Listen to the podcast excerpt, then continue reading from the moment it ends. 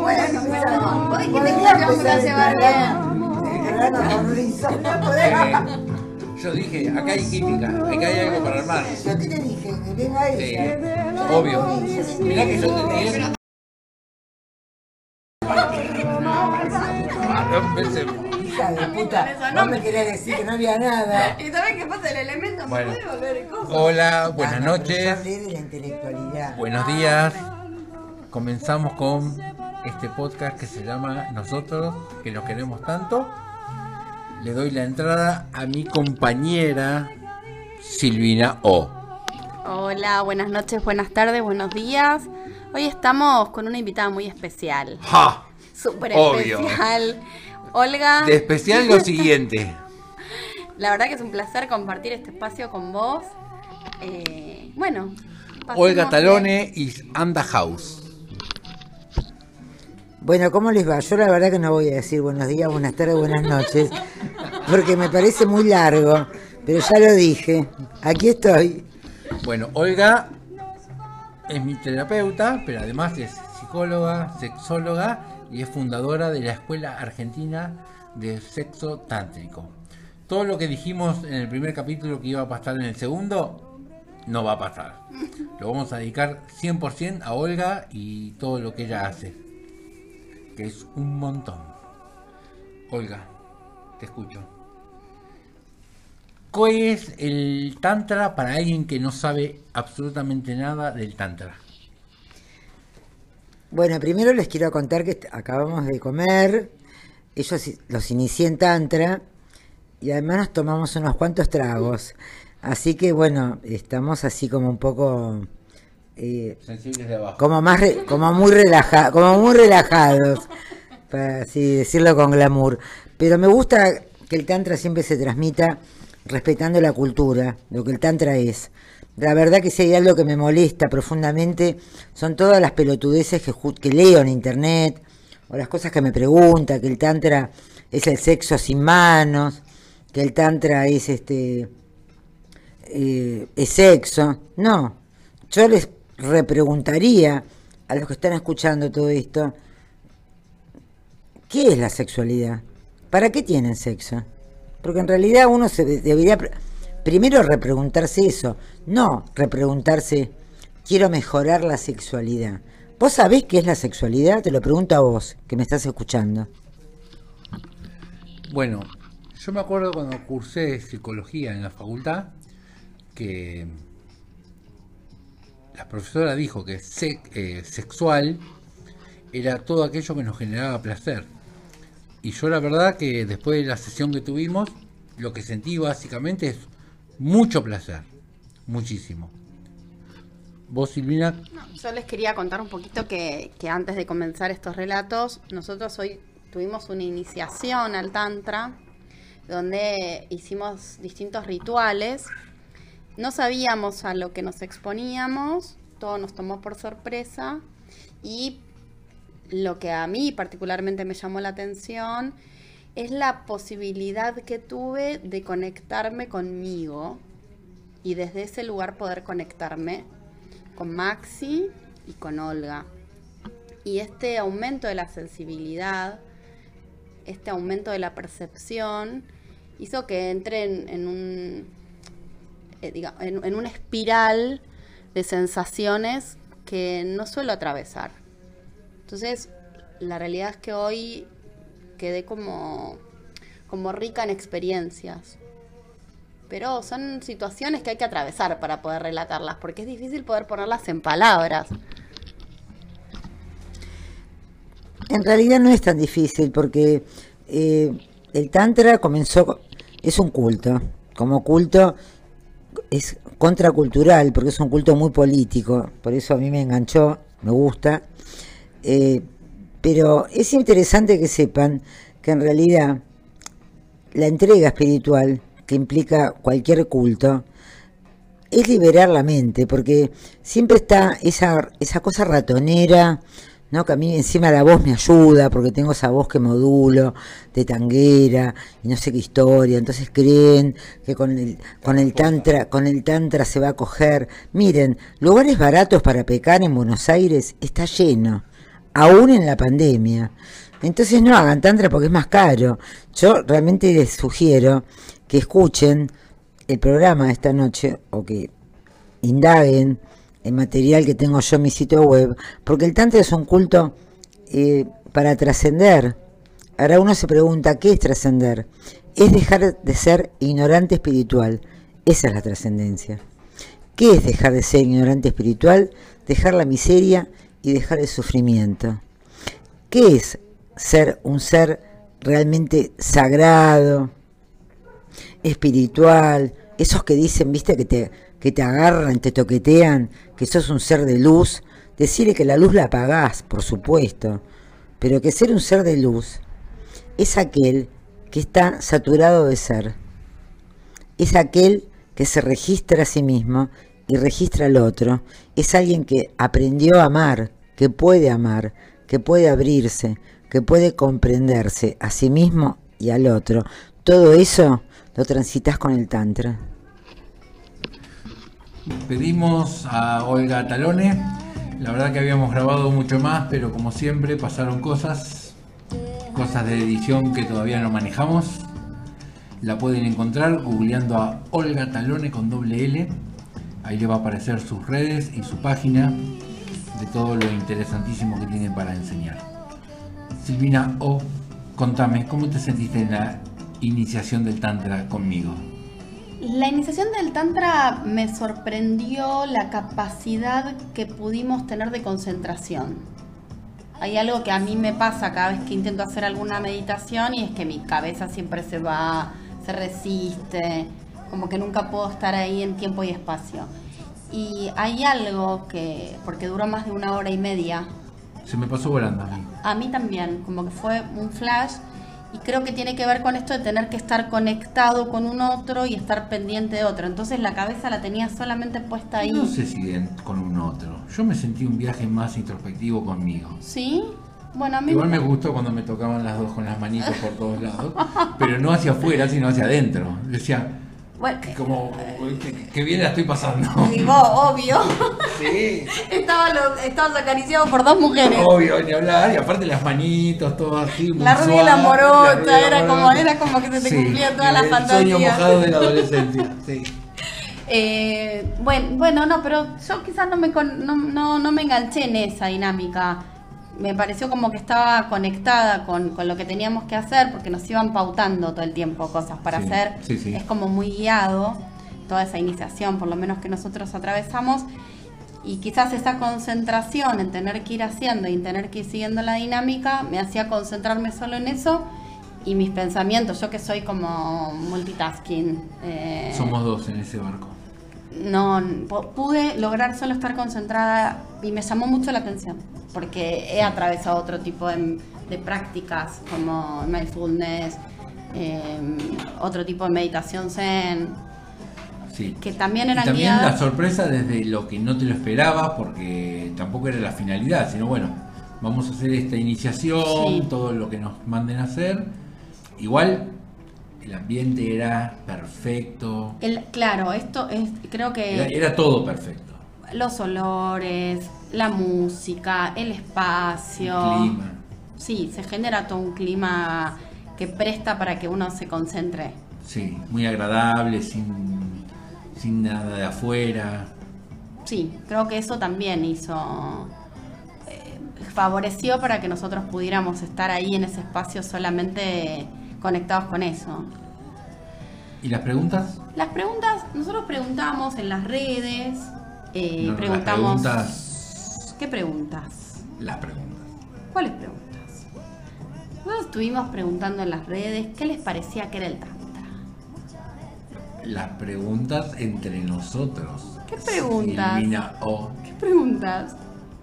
Cuando nos pusimos Ah, las preguntas, pero yo me negué todo el tiempo. ¿Viste que me negaba a responder? Sí, veo que ahora también hasta te lo habías olvidado. Me había olvidado. Lo, Sí, sí, lo sé. Bueno, no, no, ¿No sea, pensás que es una táctica muy, muy Va- positiva para practicar en pareja? eh, viste de que me preguntar, viste que me, viste que me resistí como a Sí, sí, eso. sí, es como sí. que ofrecía Sí, resistencia. y lo seguís haciendo. Spoiler alert. Te aviso por teléfono. Las preguntas consistían en eh, La fórmula. Sí, había como una fórmula donde teníamos que decir el nombre del otro y preguntar qué era lo que nos había resultado No, no, molesto del otro. ¿Te gustó esto? O, ¿qué te Bueno, pero vamos esto? a ejemplificarlo como ¿qué, qué te resultó molesto y qué te resultó agradable. Y después de esto había que agradecer. Sí, decir, Más allá. Gracias. Gracias. Más allá de que lo que el otro te dijera te resultaba, te resultara eh, favorable o no, igual tenías que agradecerlo. Sí, Estuvieras de acuerdo o no, había que agradecer lo que el otro te decía y tomarlo. sí. Y Y, y no sé, en no, algún independientemente de lo que hicimos, sí, para practicarlo en el día a día, en el tantra, de- en lo cotidiano. no no, No, lo en la intimidad de la pareja, Bueno, por eso lo, en lo para cotidiano de mejorar la, la pareja. comunicación. Pero vos te crees que podrías llegar a ser sincero si no tuvieras ahí como, como alguien que, los- que te esté guiando. Me, me parece. Como todo, creo que es una habilidad que hay que desarrollar. Sí. Y no queda otra que practicarlo. Como Igual- comienzo me pareció súper. Sí, como positivo. comienzo es muy, es muy positivo, tenés razón, pero me parece como una práctica difícil para llevarla adelante eh, dentro de una pareja constituida. A la antigua. Sí, sí, como bastante difícil, porque eso genera después una pseudo discusión, como ¿por qué te molesta que me ponga la remera negra? Bueno, pero viste lo que hablábamos. Sí. Hacer cosas diferentes siempre te llevan a lugares diferentes. Sí, igual también es cierto que si ambos están de acuerdo es porque están dispuestos a... Al menos en el método. Sí, aunque después, bueno, a veces hay que ver, hay, hay que probarlo, hay que intentar. Es una práctica muy nueva para nosotros.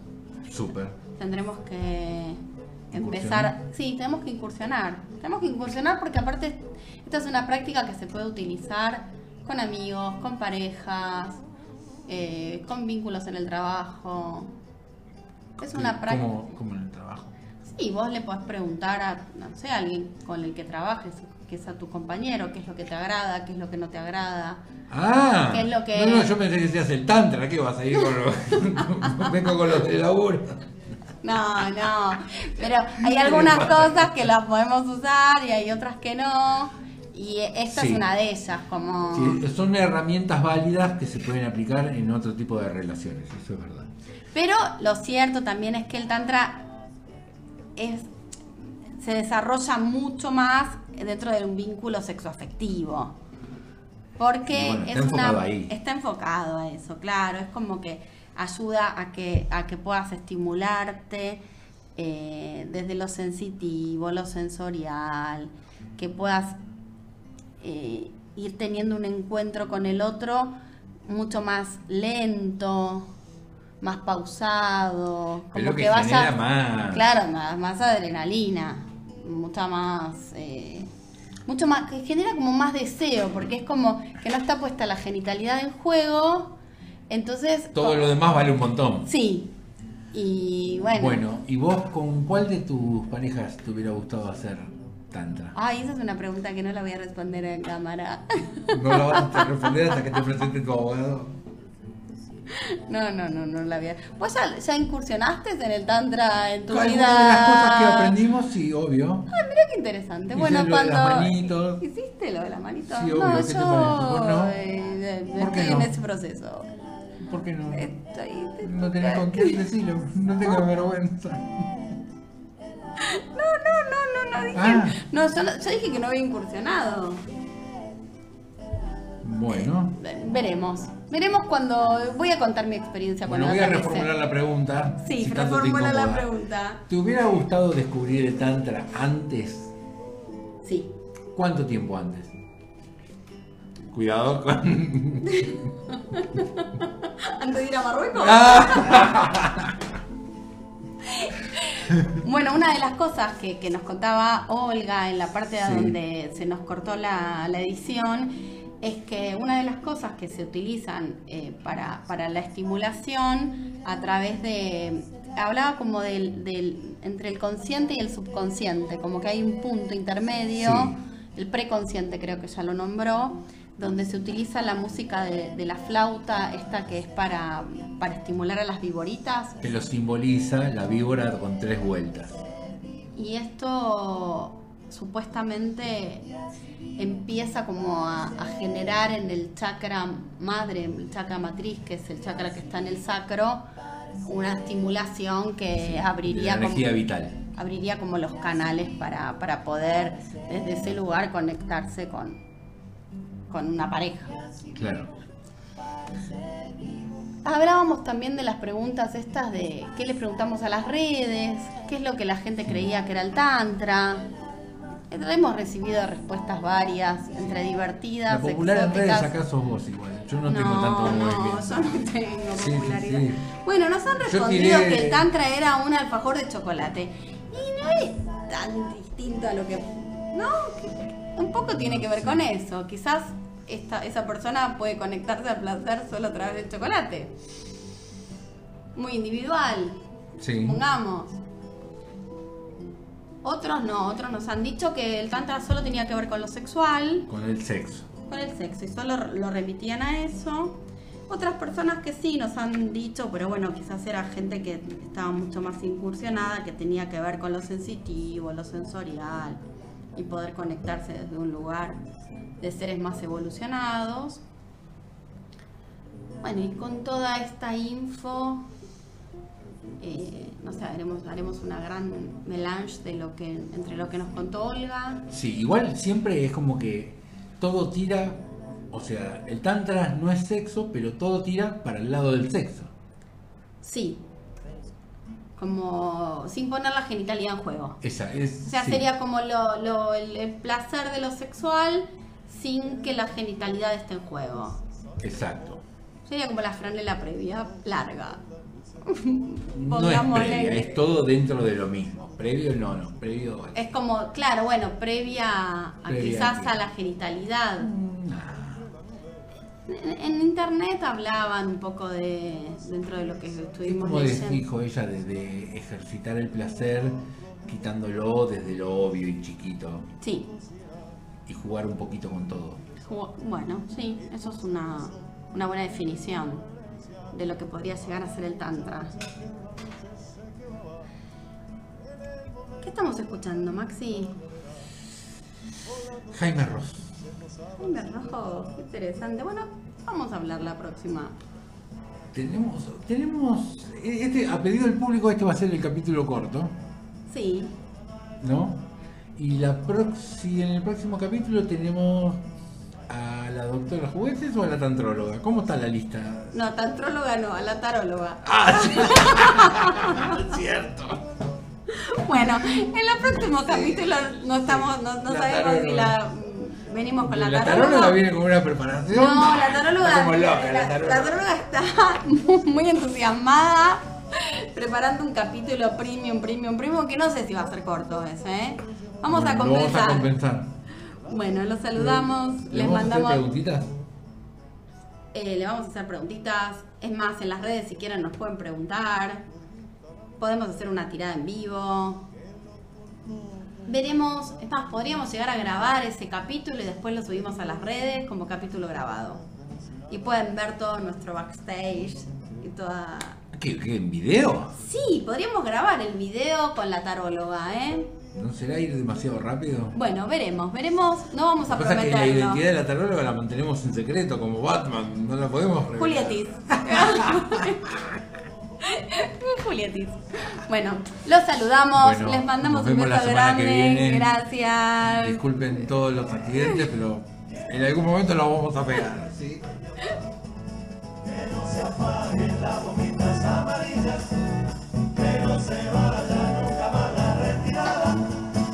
Quiero cantarle una canción a Colombina, una canción quiero llevarme su sonrisa dibujada. ¿Cómo te va? Dijo el burguista a la muchacha, que lo cortó con su mirada indiferente. Le dijo, bien, y lo dejó como si nada.